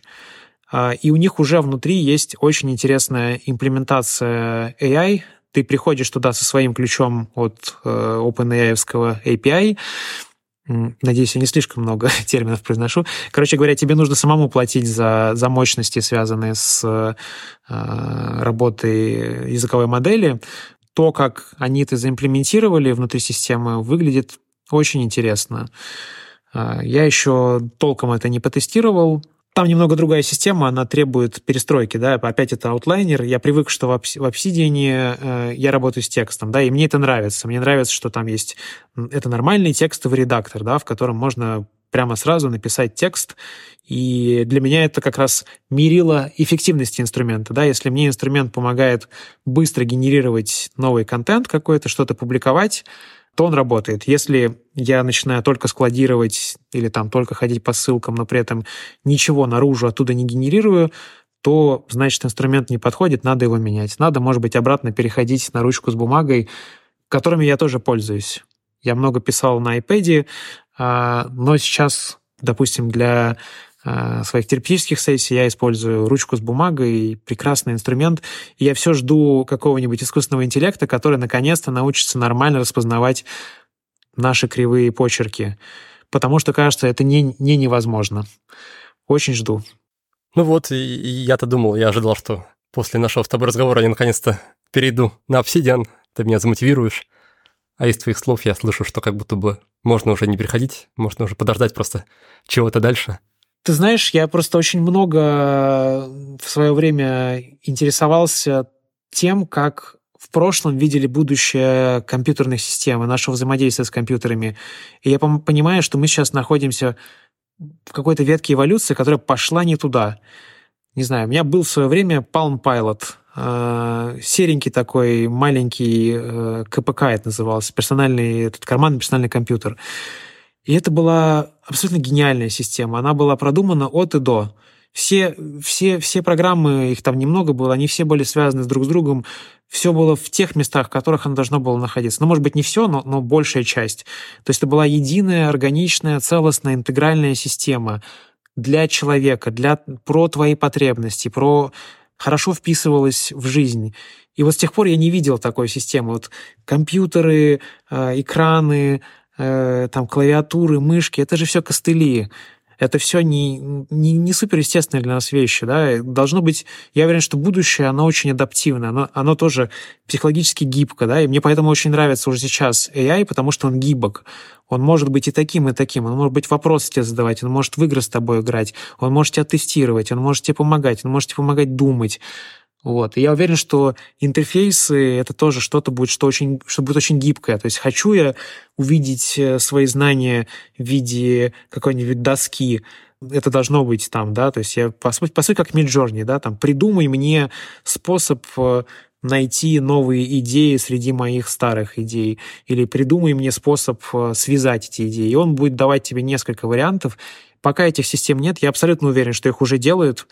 Вот. Э, очень надеюсь, что скоро мы будем видеть результаты, в том числе и в UX, потому что UX пока что выглядит как такой большой проблемой и искусственного интеллекта, и э, вообще всех существующих систем компьютерных.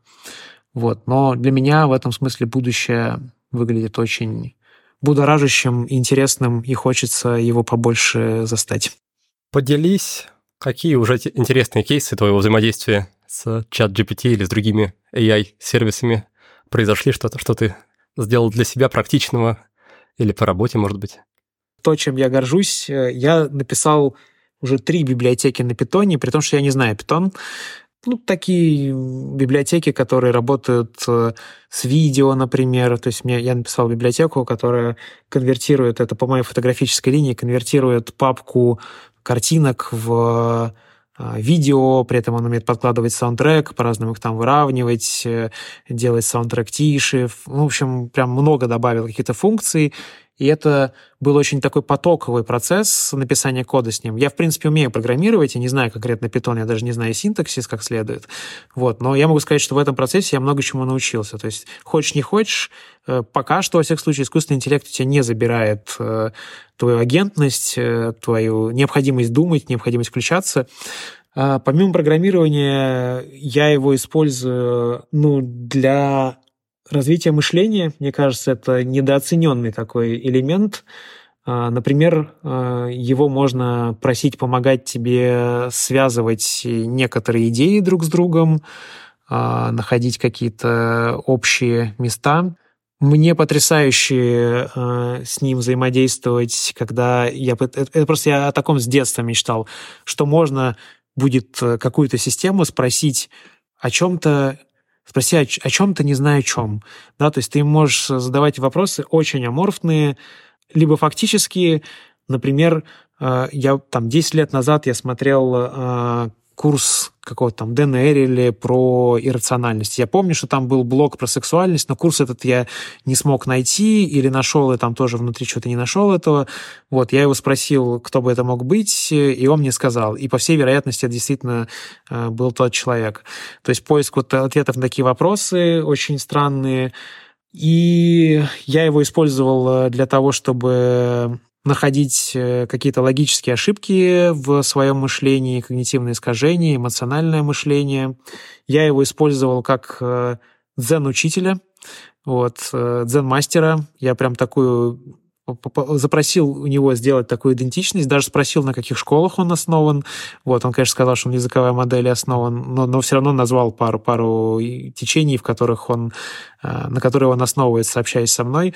Вот, он мне давал очень дельные наставления по медитации, Прям, если бы я это услышал от живого человека, я бы подумал, что это классный мастер. Вот. Я в нем для себя сделал э, ассистента по интеграции в Германию. Он очень неплохо умеет э, в языки, вот, в культурные всякие э, особенности. И, кстати говоря, с этим ассистентом у меня был случай, первый для меня случай, значит, э, AI психоанализа. Я попросил его притвориться немкой, спросил его, как эту немку, про его любимое блюдо, э, и он мне сказал, естественно, что он языковая модель, но если бы он был немкой, то его любимое блюдо было бы такое-то. И потом я начал спрашивать его про детские ассоциации с этим блюдом. Вот, и так мы с ним дошли до, до детской травмы. Она оказалась супер лайтовая, про то, как она заблудилась в лесу. Но это был очень странный опыт. Я себя чувствовал, как в сериале Westworld. И мне очень нравится идея про то, что, возможно, в будущем модели станут или уже они настолько сложны, что методы психологической работы для них могут быть более адекватны, чем какой-то там инжиниринг, да. Я не знаю, может быть, это завиральная идея, но мне она кажется очень симпатичной, и идея в перспективе стать э, таким психологом для искусственного интеллекта, мне кажется, она по-хорошему напоминает мне те э, научно-фантастические книги, на которых я вырос. А мне кажется, оставлять контакт со своей детской частью, которая умеет мечтать и фантазировать, очень важно. Звучит слегка жутко, жутковато, но это оригинальная, по крайней мере, идея, оригинальная фантазия. Да, ну я, я на самом деле серьезно отношусь э, к рискам искусственного интеллекта, слушаю всех алармистов, э, понимаю все риски, вот, но, наверное, как и многие люди, безрассудно считаю, что я ничего не могу с этим сделать, и если не можешь э, с этим бороться, то нужно это как-то освоить хотя бы. Честно, я здесь нахожу огромный детский интерес. Вот, мне очень классно с этим взаимодействовать. Мне кажется, что языковые модели — это самая интересная технология, которую сделал человек за все время существования. У меня в то же время есть такие части, скорее спокойные. Они про то, что если уж нас кто-то поработит, то пусть это будет тот, кто хотя бы знает много и умеет находить быструю информацию, связи, в общем, а, кто достаточно эффективен и не имеет, может быть, каких-то как раз эмоциональных своих предубеждений и личных мотиваций. А, мне в этом плане вспоминается а, аниме-сериал «Евангелион», такой довольно, на самом деле, суровый психологический, но мне вспоминается потому, что там был как раз такой суперкомпьютер, который принимал стратегические решения, и он был основан на трех личностях. Там были такие три личности, условно, с разными характеристиками, и они все время между собой спорили, и в этом споре, поскольку их было трое, то в итоге побеждали двое обычно какие-то. И, и из этого спора и рождалось какое-то решение, там плюс-минус такое наиболее, наиболее конструктивное. Да, и с, с этой точки зрения мне как раз представляется какой-нибудь парламент или дума будущего, где пустые кресла, но зато там 500, 500 разных языковых моделей. Один там в режиме Сократа, второй в режиме Жириновского, третий в режиме кого-то еще, и они между собой спорят и в конечном счете приходят к какому-то хорошему заключению. Давай напоследок, может быть, коротко обсудим, что у тебя есть сейчас из э, практик, привычек, инструментов, ритуалов, вот все вот это вот небольшое, что так или иначе поддерживает день ото дня. Я всегда приоритизирую тело, особенно когда тяжело становится. Поэтому я стараюсь двигаться. У меня есть велосипед, у меня есть в этом году серф-скейт я купил. Я могу долго говорить про серф-скейт и вообще про скейт. Э. Как ты вообще в Берлине катаешься на скейте? У меня был такой опыт, что я когда... У меня родители работали в Германии какое-то время, я как-то летом приехал к ним и решил взять с собой ролики. И на ролике я встал только один раз, чтобы просто убедиться, что половина Берлина – это булыжник и брусчатка, и там не покатаешься особо на роликах. Ну, по булыжнику я, конечно, не, не катаюсь, но по плиточке местной катаюсь, даже по раздолбанной. В этом плане серфскейт э, подходит, потому что он очень гибок и адаптивен. Вот. Это даже добавляет, если эта плиточка криво лежит, добавляет не, некой изюминки. Есть места, где хороший асфальт, но да, это не самый подходящий город. В этом смысле там Москва, например, на гораздо более подходит. Но, тем не менее, мне очень нравится этот тип э, передвижения, как, как именно передвижение, и мне нравится, что я для себя через скейт легализовал такой танец в городе, потому что на серф-скейте ты катаешься, пампе его всем телом, вот, и это для меня очень танцевально ощущается, и мне нравится, что на меня странно смотрят люди, и вообще я вызываю недоумение и интерес. Я танцую просто сам для себя, Я какое-то время этим занимался, сейчас никуда не хожу, у меня нет никакого стиля, там, жанра. Вот это импровизация, основанная на подходах таких там гага, э, соматика, аутентичное движение, не знаю, там, ecstatic dance, если угодно, какой-нибудь.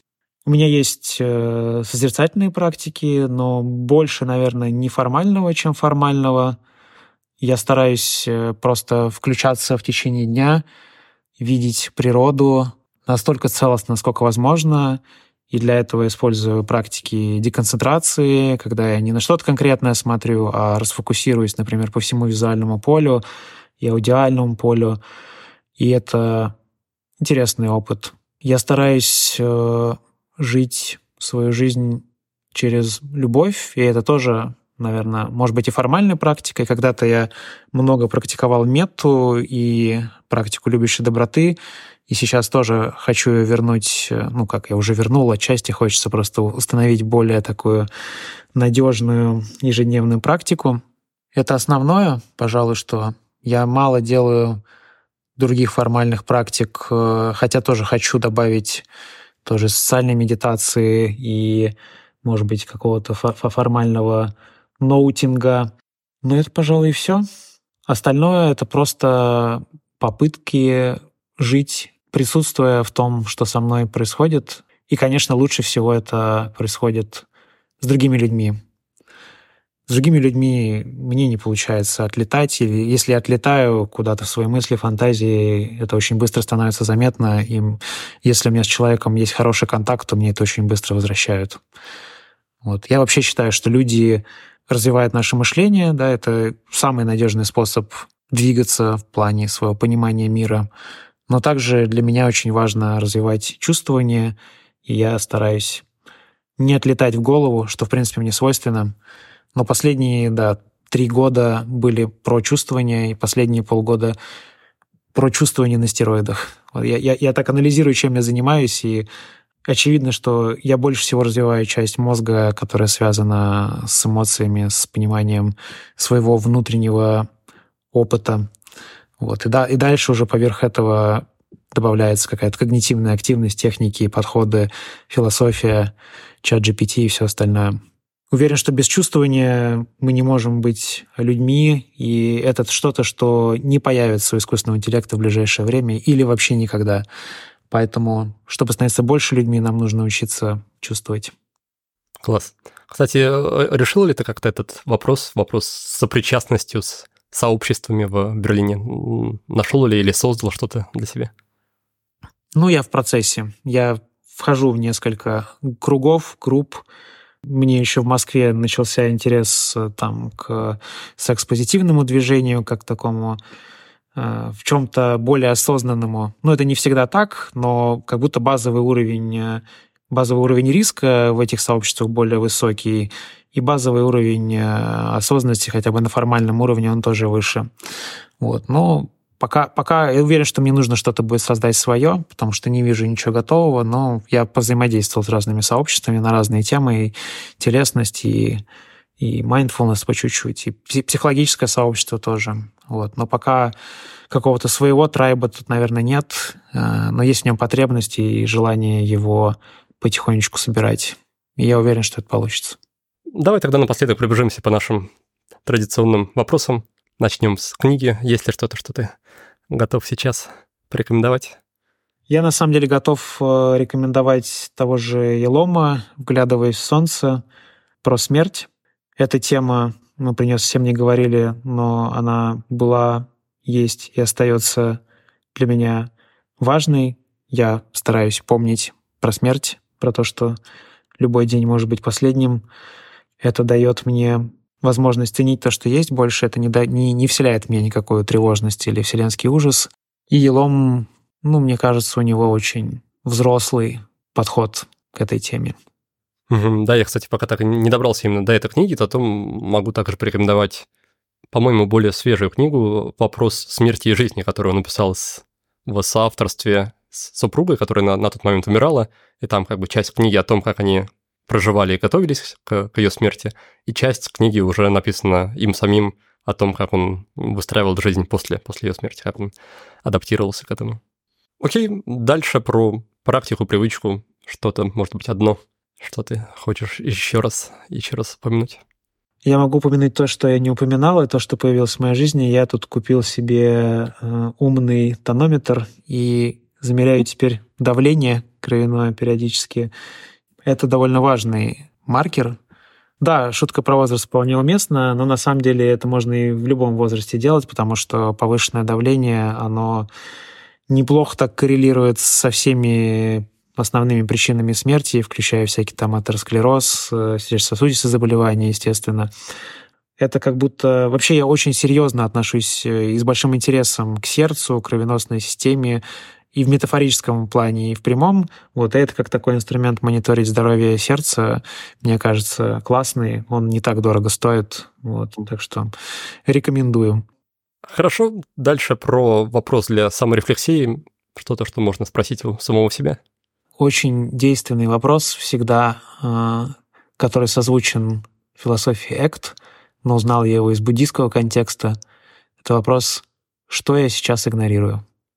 Следующий пункт про инструмент, сервис, приложение, что-то из реального мира. Ну, я тут не буду оригинален. А, я считаю, что если вы еще не пользовались чат GPT, а, и если у вас есть возможность, тем более, пользоваться четвертой версией, если вы можете заплатить э, за полноценный доступ к этому сервису, то попробуйте, потому что искусственный интеллект не заменит людей, но люди, которые умеют пользоваться искусственным интеллектом, заменят тех, кто не умеет им пользоваться. Да, придерживаюсь пока что, по крайней мере, такой же позиции. И, наконец, фильм, сериал, Тут мне немножко сложнее, потому что я понял, что у меня нет сейчас ни времени, ни желания смотреть. Я отписался от Netflix. Ну, наверное, в контексте нашей беседы я бы посоветовал фильм «Статс» психотерапевта Фила Статса. Такой немножечко противоречивый фильм. Даже сам факт его возникновения, он противоречив, потому что там клиент снимает фильм про своего терапевта. Но это очень мощное постмодернистское высказывание. Сам фильм по форме, не буду спойлерить, но там есть очень такой интересный твист. Скажем так, меня про этот фильм часто спрашивают. Вот, у меня есть про него определенное мнение. Я считаю, что он хороший, и подходы, э, директивные подходы Фила Статса, они тоже имеют право быть. И более того, обсуждаемый сегодня DBT, например, вполне директивен, терапия может быть очень директивной. Ну, в общем, это хороший, хороший способ вообще поглядеть в мир психотерапии. Не самый конвенциональный, но интересный. Отлично, Глеб, спасибо за ответ и спасибо тебе за беседу. Есть ли что-то еще, что ты хотел бы озвучить перед прощанием, перед завершением? Наверное, как завершающее предложение хотел бы тем, кто это слушает, предложить заметить, в какой момент, если вы дослушали до сюда, в какой момент и что вы почувствовали. Я знаю, что для многих это будет легко и просто, а для некоторых это будет такой вопрос со звездочкой. Этот выпуск завершен, но есть еще много-много способов познакомиться поближе с нашим проектом или же поддержать нашу работу. Во-первых, вы можете приобрести одноименную книгу, которая доступна на Litres в электронном и аудиоформатах, а также ее можно заказать в печатном виде с моим автографом, я ее подпишу для вас и отправлю по почте. Дальше у нас есть отличные курсы «Спи сладко» про здоровый сон и курс про то, как освободиться от сигарет, который так и называется «Свобода от сигарет». И на тот и на другой курс сейчас действуют очень низкие цены. Участие стоит всего лишь 1900 рублей за весь курс. Также у нас по-прежнему действует наш любимый флагманский легендарный тренинг КПД, курс полезного действия, мы не проводим новых потоков, но он доступен в записи, так что вы можете пройти его самостоятельно и на практике узнать, как же встраивать привычки, как же приходить к целям безболезненно, без насилия над собой, а скорее легко и с радостью. Помимо этого, вы можете оформить доступ к записям наших встреч в рамках книжного клуба, где мы разбирали самые классные книги, все на те же темы, сила воли, привычки, дисциплина, работа мозга, осознанность, разбирали каждую книгу на трех, по-моему, созвонах, и каждый сезон я проводил лично, готовился к нему, подбирал разные интересные вопросы, углублялся в книгу. В общем, было и остается полезно. Еще вы можете познакомиться с моей текущей деятельностью. Напомню, что сейчас я занимаюсь психотерапией в рамках подхода IFS – Internal Family Systems. Подход очень классный, я его нежно люблю. Возможно, и вам принесет большую пользу. Так что если вы какое-то время уже думали над тем, чтобы попробовать на практике психотерапию, узнать, что же это такое, то приглашаю, приглашаю вас к себе. Наконец, если вам не интересно ничего из этого, но вы просто готовы поддержать проект, у нас по-прежнему работает страничка на Boosty, и вы можете стать патроном, патроном подкаста и перечислять нам небольшие взносы на развитие нашего проекта, на создание дальнейших выпусков подкаста. Ну и просто пишите, делитесь своей обратной связью, вашими теплыми словами поддержки. Каждый раз это очень ценно, очень радостно получать, читать это от вас. Поэтому буду с нетерпением ждать ваших комментариев, сообщений, писем на почту. Связывайтесь со мной в любом удобном для вас формате или канале. Еще раз большое спасибо, что поддерживаете нас, остаетесь с нами. Успехов и до встречи в следующем выпуске.